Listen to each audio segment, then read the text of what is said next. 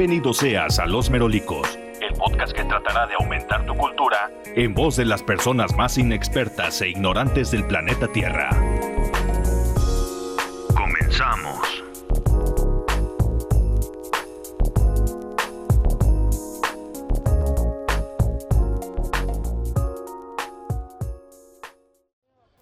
Advertencia.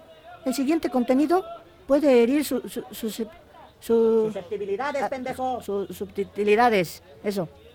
Ya que contiene el lenguaje ofensivo y puedas sentirte agredido en tus creencias religiosas, políticas, sociales y culturales, de los que se hablarán aquí en este episodio. Así que si lo vas a ver, o más bien escuchar, ya pues corre bajo tu propio riesgo. No se aceptan quejas ni reclamaciones.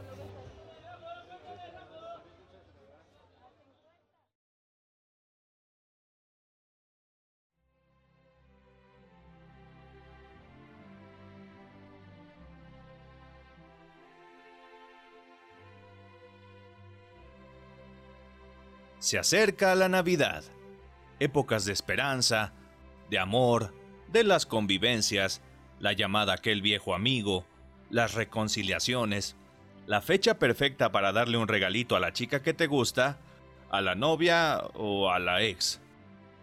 O la ya recurrente y tradicional pelea por los terrenos de la abuela. Agárrenlo a la chingada, pinche viejo mierda. A la chingada. Agárrenlo a la verga. Agárrense a putazos, agárrense a putazos. Agárrense a putazos, tomar. Agárrense a putazos, pinche viejo mierda. En fin, son días en los cuales a muchos se nos ablanda el corazón, donde recordamos con nostalgia cuando éramos niños y esperábamos con ansias la Navidad, solo por ver a la familia unida, ver al primo que no veías desde hace tiempo y jugar con él, la hora de los regalos, la cena, los abrazos, etc. Pero esta vez, hubo una persona que se convirtió en el Grinch del 2020 un chino el cual decidió que este año no sería ni el tuyo ni el mío, y tomó la decisión de crear una pandemia. Aquí nadie va a ser feliz. Obvio no. Pero lo que sí es verdad es que hoy viviremos una celebración atípica, donde por respeto y cariño a nuestros familiares, es mejor seguir en el distanciamiento y celebrar con los que estamos en casa. Ni modo, hay que acoplarnos a una nueva forma de vivir. Lo dice un proverbio chino.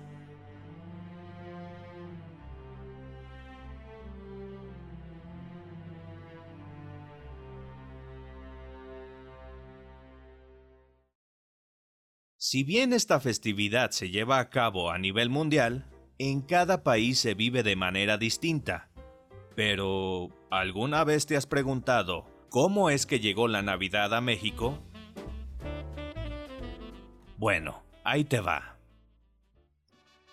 Como ya todos sabemos, Cristóbal Colón llegó a tierras americanas el 12 de octubre de 1492 y mientras recorría por mar explorando las nuevas tierras, una de las carabelas, la Santa María, presentó algunos problemas y por seguridad eh, no pudieron continuar, por lo que decidieron pisar tierra en lo que pensaban cómo resolver su situación.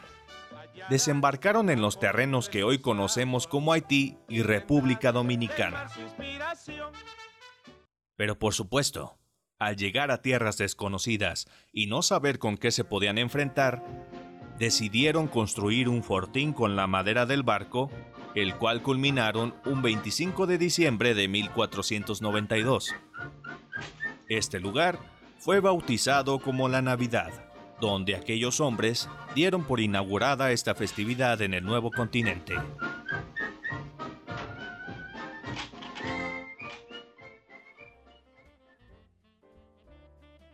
No sabemos a ciencia cierta si a partir de este momento la festividad se empezó a correr como el mismísimo COVID a partir de la llegada de Colón a las Américas. Lo que sí es que a partir de este instante, otra cultura con distintas creencias y pensamientos llegarían a nuestras tierras a quererlas imponer tiempo después.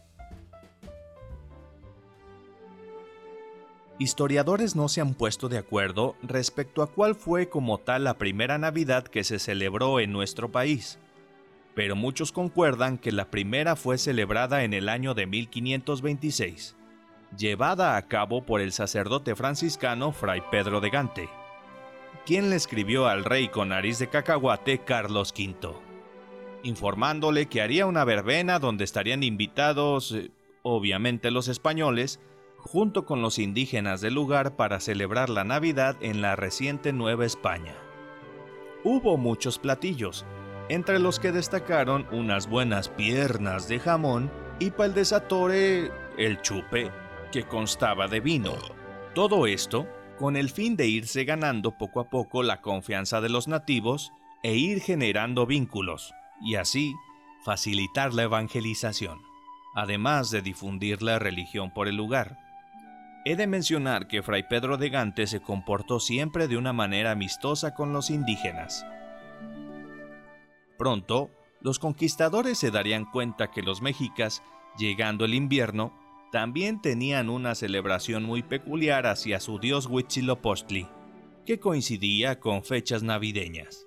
Al igual que los habitantes de Chalco, de Texcoco, de Xochimilco, de Amecameca o los Tenochcas, también en estas fechas se reunían con familia y amigos para compartir un agradable momento juntos y se obsequiaban dulces, haciendo la tarea más fácil para los españoles.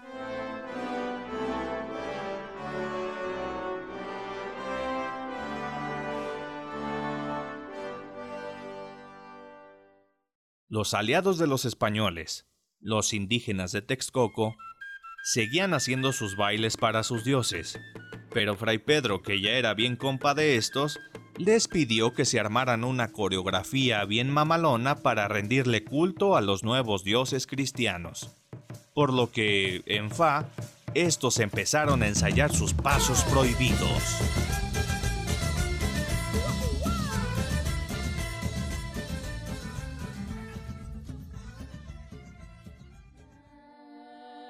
Fray Pedro de Gante después le agregaría letra a las rolas, naciendo así los primeros villancicos en nuestro país. Tiempo más tarde, los indígenas cambiaron sus costumbres por ritos cristianos, pero hubo ciertas cosas que los españoles no pudieron erradicar, haciendo de sus festividades y las nuestras una fusión muy interesante fusión que hasta la fecha celebramos de manera muy distinta a la tradicional europea. Por ejemplo, hoy en día nos juntamos con los padres o los abuelos para poner el nacimiento, las pastorelas con picardía muy mexicana, salimos a las calles junto con nuestros vecinos a las tradicionales posadas y cenamos tamales o buñuelos con su respectivo atole o su ponche. Y pues en la cena de Nochebuena, cada quien hace un platillo muy distinto. Ah, y no olvidemos cuando hacemos fila, nos vendan los ojos, nos dan vueltas, nos ponen un palo en nuestras manos, lo sostenemos firmemente para darle con todo y romper el hocico de tu tío porque no le diste a la piñata. ¡Ay, qué putazo se dio este cabrón! Por otro lado, te preguntarás, y si no te preguntas me vale madres, ¿cómo llegó el famoso arbolito de Navidad a nuestro país? Te cuento que en Europa ya era toda una tradición poner el arbolito de Navidad. Principalmente altos mandos eran quienes se podían dar el lujo de tener uno en sus hogares.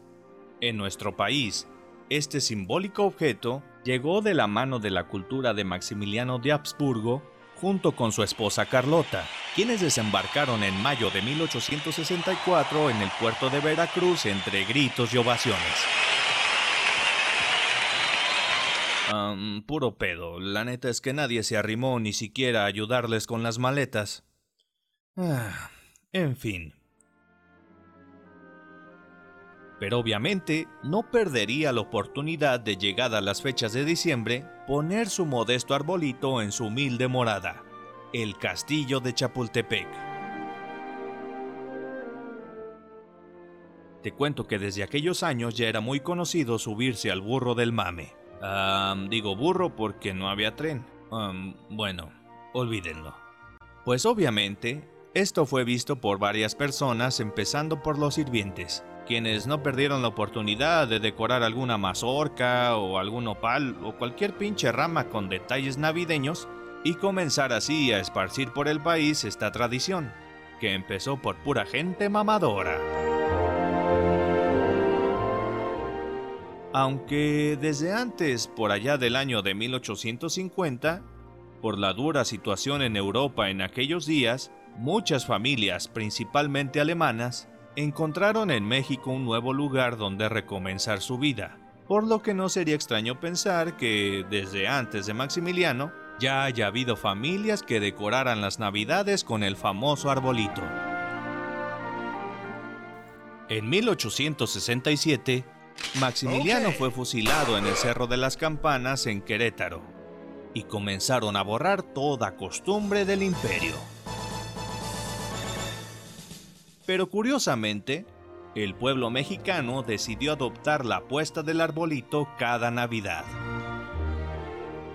En 1878, Miguel Negrete reforzaría esta tradición poniendo un arbolito en su casa influenciado por sus múltiples viajes a los Estados Unidos, cautivando a todo aquel que pasaba y lo veía, quedándose nuestro país para siempre.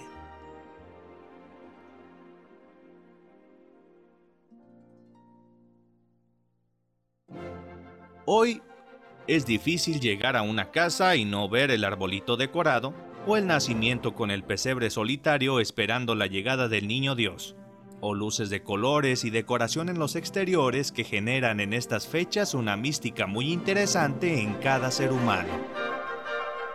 O bueno, a lo mejor a ti no te genera nada, pinche unicornio especial. Oye, eso es un insulto para mí. Por otro lado, ¿alguna vez te contaron cuando el gobierno mexicano hizo toda una campaña para exterminar al mismísimo Santa Claus? No, no estoy mamando. Esto fue real y sucedió así.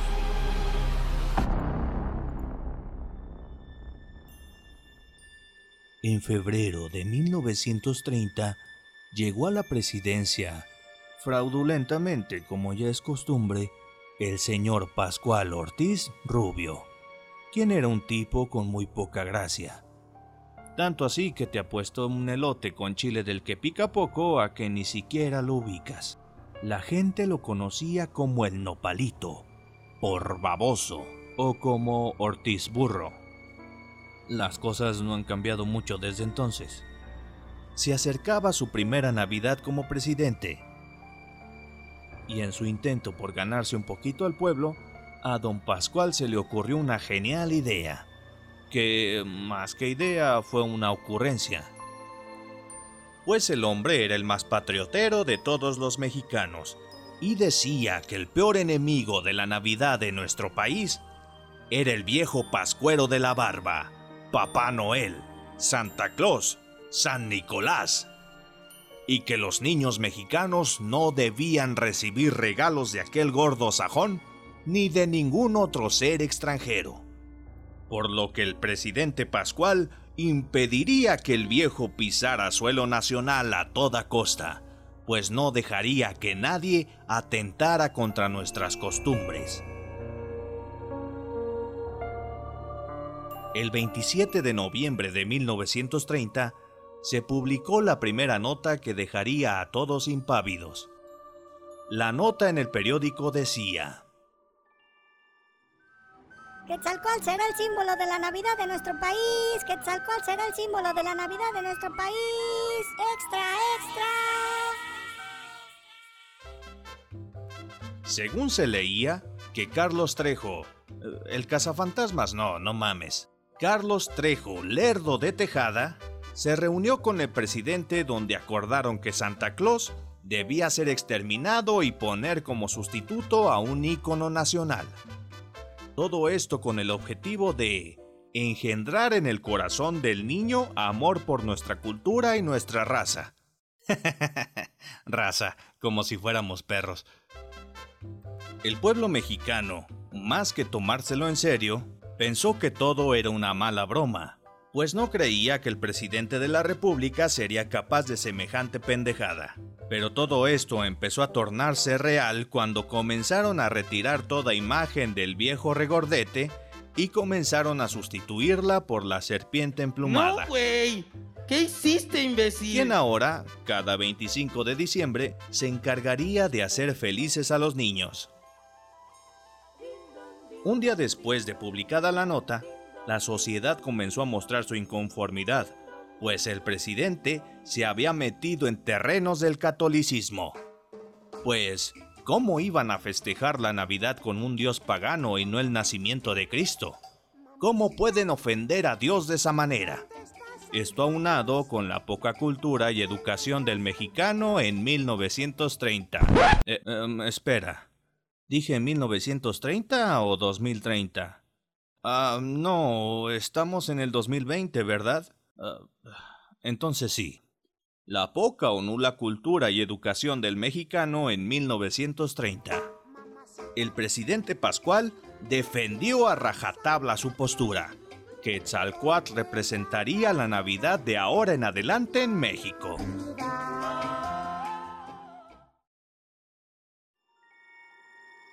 El gobierno se salió con la suya, haciendo un magno evento el 23 de diciembre en el Estadio Nacional. El presidente mandó construir un templo prehispánico, y al lugar asistieron aproximadamente 15.000 escuincles. Hubo bailes folclóricos, gente recitando poemas y muchos vivas para Quetzalcoatl. Uno de los funcionarios fue quien se puso la botarga de este singular personaje para regalar dulces, juguetes y suéteres a todos los niños que fueron al evento.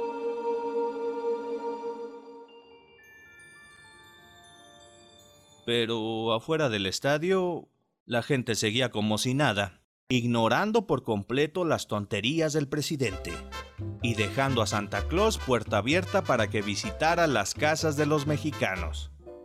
Dos años más tarde, el presidente Pascual Ortiz renunciaría a la presidencia y salió al exilio por el bullying que le hacía hasta el mismísimo Santa, quien lo pendejeó desde el Polo Norte.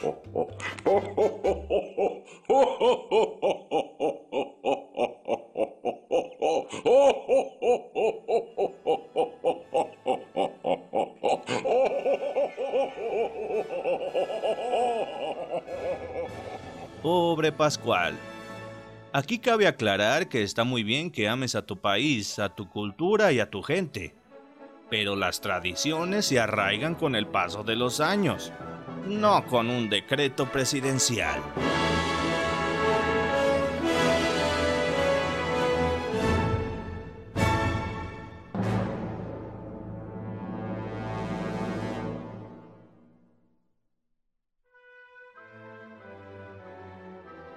Este fue el último episodio de Los Merolicos de este año 2020. Quiero agradecer a todas las personas que me han apoyado desde el inicio en este proyecto, como también a todos aquellos que se han sumado en el camino. Agradezco a todos los comentarios y consejos que me han hecho llegar, los cuales siempre tomo con mucho cariño. Que pasen una muy feliz Navidad en compañía de todos sus seres queridos y que tengas un muy próspero y productivo año 2021. Los merolicos volverán con más cosas que ofrecer próximamente. Un fuerte y cálido abrazo a todos. Se despide de ti, Jesse Montero.